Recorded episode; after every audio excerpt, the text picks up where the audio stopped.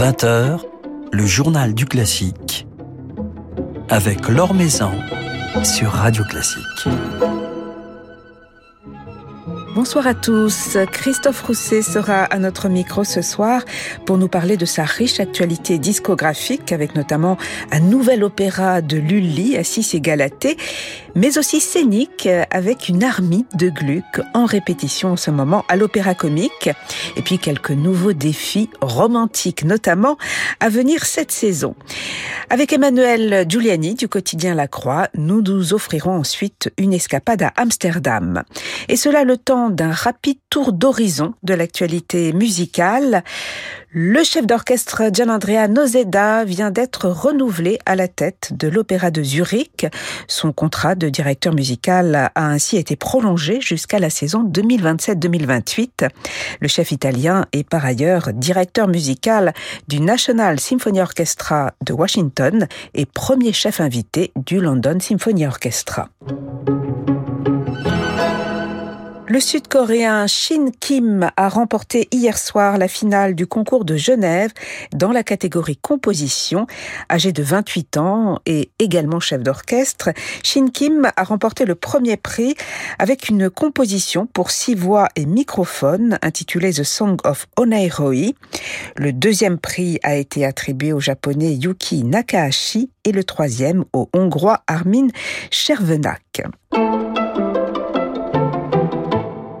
Les compositeurs d'aujourd'hui, justement, seront à l'honneur à Aix du 3 au 6 novembre à l'occasion de la nouvelle édition du festival Nouveaux Horizons, festival imaginé par Renaud Capuçon, Gérard Cosset et Dominique Bluzet, le directeur du Grand Théâtre de Provence, un festival dédié à la nouvelle génération de compositeurs et d'instrumentistes. Au programme, cinq concerts et pas moins de dix créations mondiales au conservatoire Darius Milhaud d'Aix-en-Provence. Une manifestation entièrement gratuite euh, qui s'inscrit dans la démarche militante et solidaire du Grand Théâtre de Provence visant à soutenir les jeunes artistes et à mettre en lumière la musique d'aujourd'hui. Maison sur Radio Classique. Il vient de fêter le 30e anniversaire de son ensemble, Les Talents Lyriques, dirige avec toujours autant de bonheur les grandes pages de Lully, Gluck, Handel ou Bach, quelques-uns des compositeurs qui figurent au programme de sa nouvelle saison, tout en s'aventurant de plus en plus vers des territoires romantiques. Et cette saison, on pourra même apprécier ses affinités schubertiennes. Christophe Rousset nous fait le plaisir de passer un moment avec nous ce soir. Bonsoir. Bonsoir Laure. Alors cette évolution de votre répertoire avec les talent lyrique, vous en avez autant besoin que de ces compositeurs qui constituent votre ADN aujourd'hui? Euh, Oui, ben, fréquenter euh, des, compositeurs romantiques, c'est aussi se, se mettre à l'épreuve un petit peu, et puis, puis c'est aussi euh, ouvrir les bras plus larges pour un, pour un chef, c'est-à-dire le chef d'orchestre a de plus en plus un rôle euh, prépondérant dans la musique. Aussi bien on peut mettre un pilote automatique sur un, air de Handel ou sur un sur un concerto de Bach, autant euh, la musique romantique requiert vraiment la présence d'un chef et l'impulsion. Donc évidemment c'est beaucoup plus euh, fun d'être un, chef d'orchestre romantique. Puis c'est une mise à l'épreuve aussi pour mon pour mon ensemble. Les talents lyriques, ils aiment ça, ils aiment être mis à l'épreuve du point de vue technique. Donc ces aventures, que ça soit Louise Bertin euh, avec le Palazzetto Brusané l'année prochaine ou euh, les, les, symphonies de Schubert. Effectivement, ce sont des, euh, ce sont des challenges, mais on, voilà, on, on les a toujours euh, relevés avec, avec beaucoup de joie et d'enthousiasme. Et puis surtout, dans la mesure où c'est du répertoire nouveau pour nous, ben, ça donne un, beaucoup d'enthousiasme et surtout pas de la routine en tout cas. Mais qu'est-ce qui guide, Christophe Rousset, vos, vos choix de répertoire? Alors, on sait qu'il y a le Palazzetto Bruzane qui suscite votre curiosité, mais qu'est-ce qui vous donne envie, par exemple, de diriger des, symphonies de Schubert? Pourquoi Schubert et, pourquoi pas euh, Mendelssohn ou, ou Schumann? Bah, Effectivement, pourquoi pas. Et donc, euh, j'espère qu'on aura l'occasion de faire du Schumann bientôt. Mais bon, il se trouve que, Schubert, c'est aussi un des compositeurs de mon cœur. Et puis, il se trouve qu'on en a parlé aussi avec le Châtelet avant de programmer ça. Et euh, c'est très, très ambitieux et c'est très, très audacieux. Mais on le, voilà, on relève le, on relève le défi.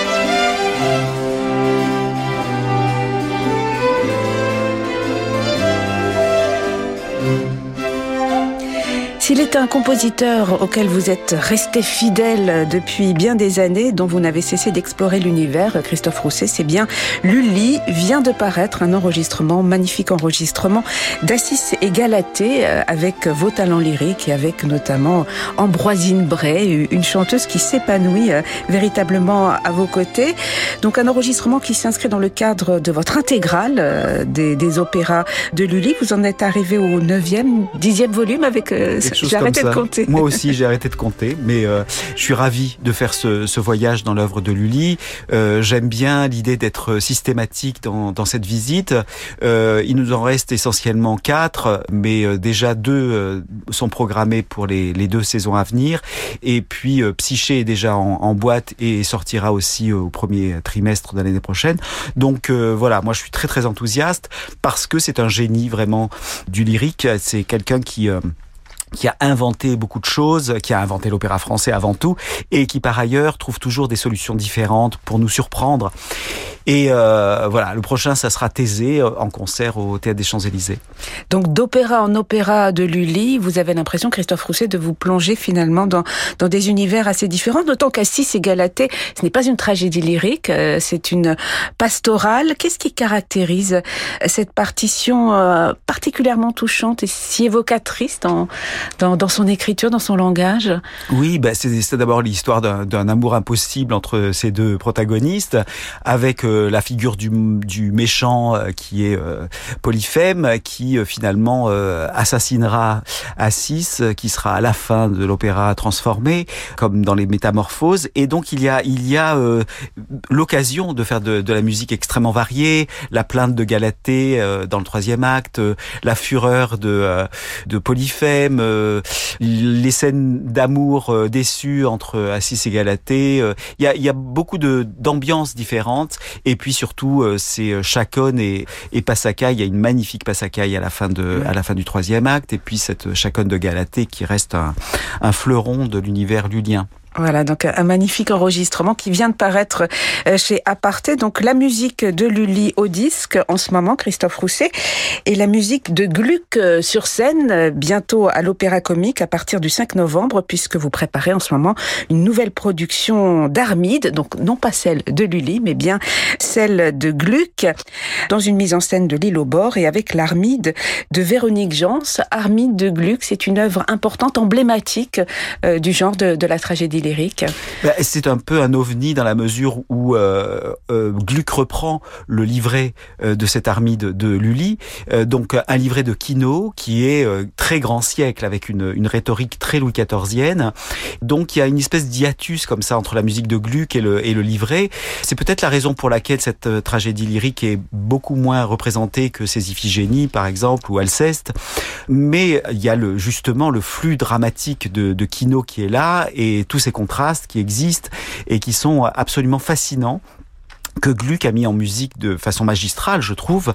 Peut-être pas une mélodie qui va nous rester en tête comme euh, J'ai perdu mon Eurydice ou Malheureuse Iphigénie, mais euh, mais un génie dramatique euh, incontestable et euh, une, une, urgence et un vraiment c'est c'est une œuvre euh, comment dire brûlante. Moi j'adore cette œuvre là et je je crois qu'il y a il y a des moments très très très forts, pas seulement avec Véronique qui est somptueuse évidemment dans le rôle, mais aussi la scène de la haine par exemple est absolument absolument marquantes. Anaïk Morel fait une haine absolument bouleversante.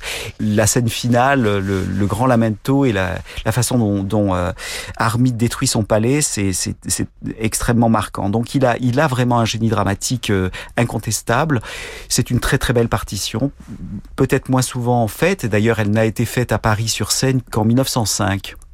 Elle n'a pas été redonnée depuis Non. Ah, donc c'était un, événement Donc il faut vraiment ah, bah venir à l'Opéra Comique, euh, redécouvrir cette œuvre-là, qui est un, pilier euh, important de la tragédie de, de, Gluck. Et on imagine une mise en scène euh, avec tous ces enchantements assez euh, féeriques, assez impressionnantes. Qu'est-ce que Lilo Bord apporte à, cet ouvrage sur le eh plan bien, scénique Eh bien, justement, elle a, elle a ce sens du, du spectaculaire, elle a ce sens des contrastes aussi entre l'enchantement et puis la l'aridité de la haine et euh, et de, de, cet univers du Proche-Orient un peu désertique comme ça.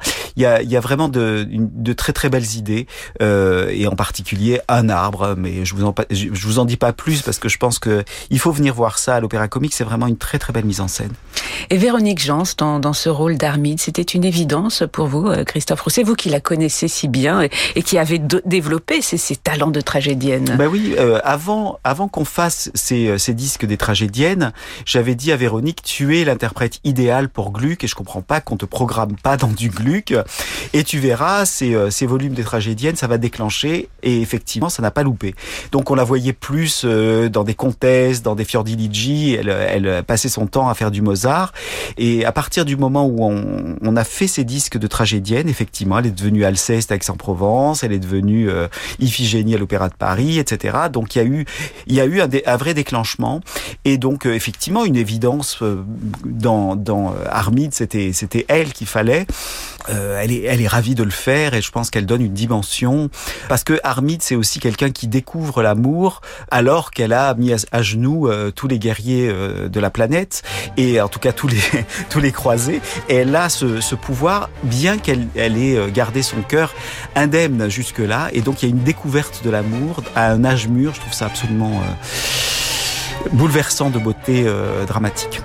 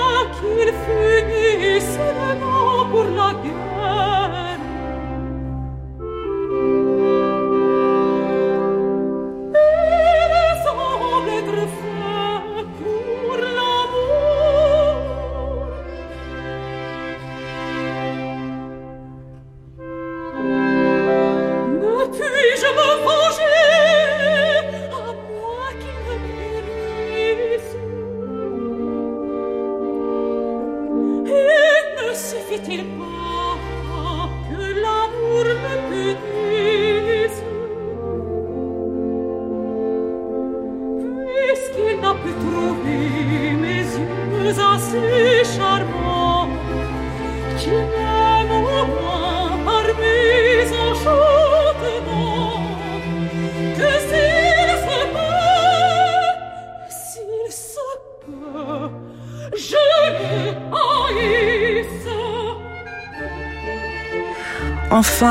est en ma puissance, un air d'Armide de Gluck chanté par Véronique Jans dans ce formidable album dédié aux tragédiennes que vous avez enregistré, Christophe Rousset, avec euh, vos talents lyriques et qui a révélé donc ces, talents de tragédienne de Véronique Jans. Elle sera donc votre Armide dans cette production que vous dirigerez du 5 au 15 novembre à l'Opéra Comique et nous en reparlerons prochainement puisqu'elle sera notre invitée euh, dans quelques jours dans, ce journal du classique. Alors, Armide, c'est l'une euh, des productions lyriques de cette nouvelle saison, riche saison euh, de vos talents lyriques. Christophe Rousset, vous dirigerez également, on l'évoquait, euh, un autre opéra de Lully, ce sera Thésée, également Pygmalion de Rameau, ou encore, et on l'évoquait tout à l'heure, une œuvre de Louise Bertin, son opéra Fausto, qui sera donné en juin au Théâtre des Champs-Élysées. Donc c'est le Palazzetto Bozan, j'imagine, qui est à, l'origine de, de cette redécouverte. Une recréation, cet opéra de Louise Bertin? Totalement, totalement. On l'a jamais entendu, et donc c'est une c'est une merveille. Le Palazzetto fait un travail extraordinaire euh, et euh, justement on a retrouvé cette partition euh, assez récemment et puis finalement ils ont retrouvé aussi des récitatifs qui étaient perdus. on connaissait cette partition uniquement par une réduction champiano et puis finalement on s'est aperçu qu'il y avait tout et donc ça nous permet de faire une recréation mondiale de, de cette œuvre-là qui est assez ambitieuse, il faut quand même le dire. Et puis bon, c'est une femme compositrice et elle était très très connue à son époque et très remarquée, une amie de, de Victor Hugo. D'ailleurs, elle a mis en musique euh, Esmeralda, qui est d'après la, la Notre-Dame de Paris de, de, Victor Hugo.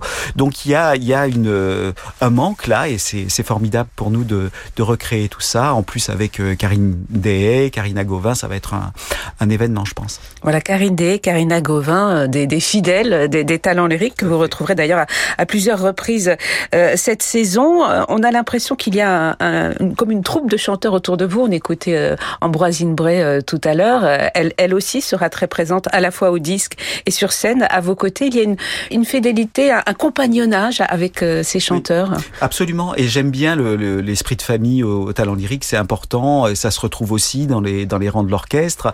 je pense que la, la, fidélité et la confiance sont des, sont des moteurs de bien-être et donc d'une possibilité de donner le meilleur de soi-même. Voilà donc cette nouvelle saison avec entre autres euh, cet opéra de Louise Bertin. On évoquait également les symphonies de Schubert. Vous allez toutes les jouer euh, cette saison. Ce sera vos premiers Schubert, euh, Christophe ouais.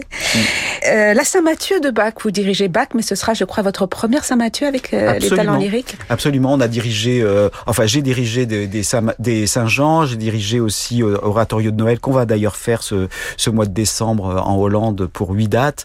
Donc c'est pas c'est pas du neuf pour moi que de diriger des des, grandes formes de, de Bach euh, euh, dans le sacré, mais, mais la, la Saint-Mathieu, je l'avais jamais faite et donc euh, c'est une joie pour moi de la faire aussi bien à la Philharmonie de Paris qu'à qu'à Aix-en-Provence au Festival de Pâques. Et on s'en réjouit puisque ce sera, j'imagine, probablement, en tout cas on l'espère, sous les micros de Radio Classique, cette Saint-Mathieu. Bien des concerts, bien des rendez-vous sur scène et puis une riche activité discographique avec cet Assis et Galatée qui vient de sortir. Il y avait cet album également en hommage à Pauline Viardot avec Marina Viotti, qu'on évoquera la semaine prochaine euh, dans le journal du classique. Des albums de clavecin également en attente, pas moins de neuf enregistrements euh, cette saison. Pourquoi une telle frénésie, un tel besoin d'enregistrer? Moi, d'abord, j'adore euh, enregistrer au clavecin parce que le clavecin est un, instrument qui est frustrant en concert où on a l'impression d'être jamais vraiment totalement en contrôle de tout. Et donc, l'enregistrement permet d'asseoir une interprétation de façon beaucoup plus maîtrisée. Et puis, euh, voilà, il se trouve qu'on enregistre beaucoup de choses qui sont soit des premières mondiales, soit des choses extrêmement rares. Euh, le disque Couperin qui va sortir là bientôt de Sphere of Intimacy euh, propose des inédits de Couperin, ce qu'on pensait pas pouvoir trouver un jour, mais pourtant c'est bien le cas. Et puis euh, il y, a, y a aussi une Louise Bertin justement où euh, on a enregistré récemment la Vestale de Spontini avec Marina Rebecca. ça, ça manquait au disque d'avoir une, une version de la de la Vestale en français avec euh, avec des grands interprètes et des instruments anciens. Donc ce, sont des nouveautés quelque part et donc cette excitation on veut la la communiquer au monde entier parce que c'est comme ça que ça se passe. Il y a une, une espèce de, de possibilité de d'inonder le le Japon, les États-Unis, le Canada, que sais-je, avec ces productions qui ne restent pas que parisiennes. Et d'ailleurs, vous allez euh, sur des scènes internationales cette saison encore euh, porter cette musique-là. Euh, oui, on le fait et puis on espère que ça continuera pour le pour les années suivantes. En tout cas, le, le, le, Covid évidemment nous avait un peu réduit notre activité internationale, mais mais heureusement ça reprend. Sans oublier votre activité de podcast avec Baroque en stock, dont la deuxième saison, c'est la deuxième saison, et vient de reprendre. On en est à, à quelle lettre? On en est au P. P comme Purcell par exemple ou euh, il y a beaucoup de choses pergolaises par exemple ouais. on en parle longuement dans ce podcast. Voilà. Merci beaucoup Christophe Rousset d'être passé nous voir. On vous souhaite une très belle saison donc rendez-vous dès le 5 novembre sur euh, dans la fosse hein, puisque vous serez dans la fosse de, de l'opéra comique avec entre autres Véronique Jans. On vous retrouve au 10 dans cette assise et Galatée puis il y avait ce très bel album en hommage à Pauline Viardot sorti également il y a quelques semaines. Merci beaucoup. Merci Laure.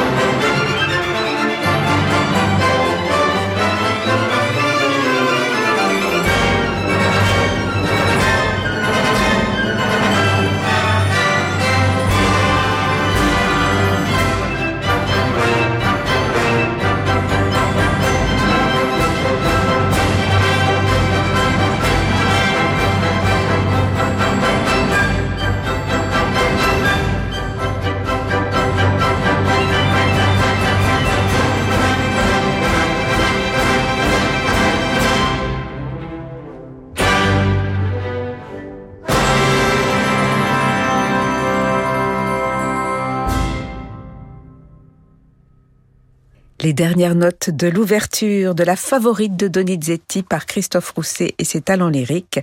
Un extrait de ce bel album en hommage à Pauline Viardot, enregistré avec Marina Viotti. Marina Viotti qui sera d'ailleurs jeudi prochain l'invité du journal du classique euh, au micro de Jean-Michel Duez.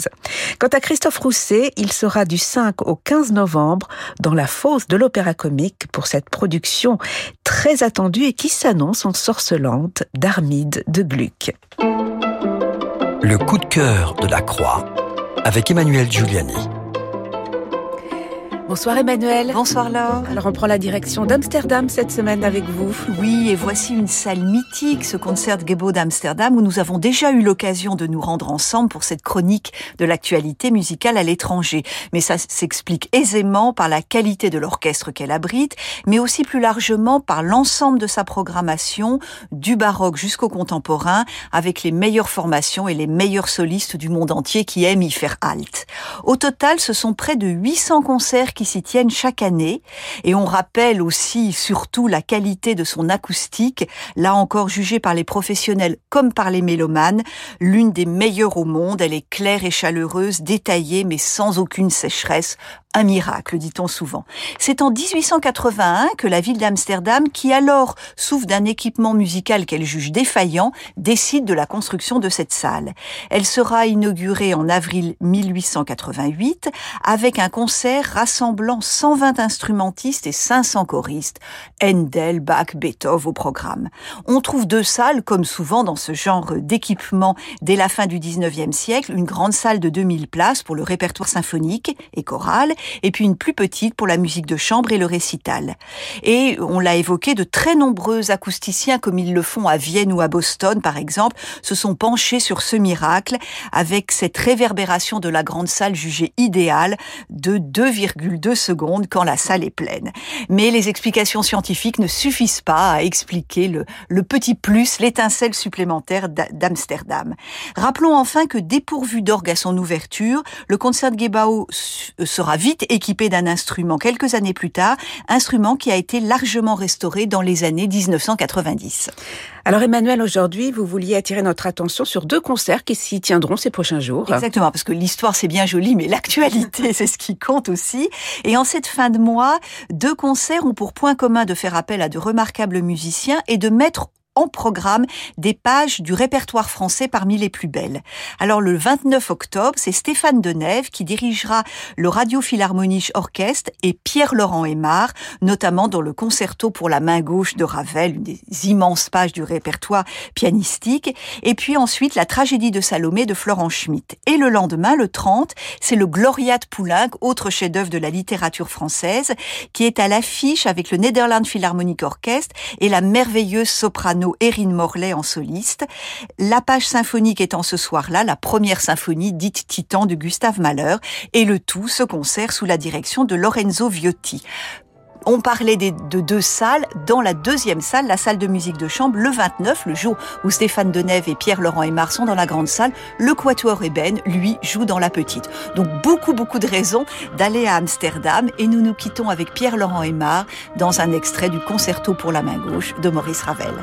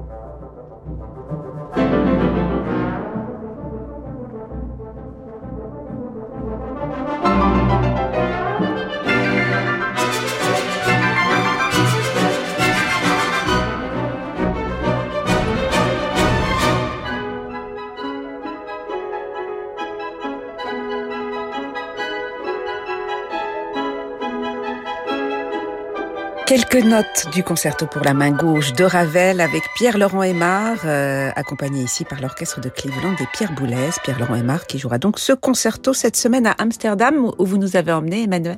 Merci beaucoup. Merci Laure. Et à la semaine prochaine. Merci à Laetitia Montanari pour la réalisation de cette émission. Demain, nous serons en compagnie de Leonardo Garcia Larcon, euh, qui nous plongera dans le monde de la musique sicilienne. Mais tout de suite, je vous laisse, comme tous les soirs, avec Francis Drezel. Très belle soirée à l'écoute de Radio Classique.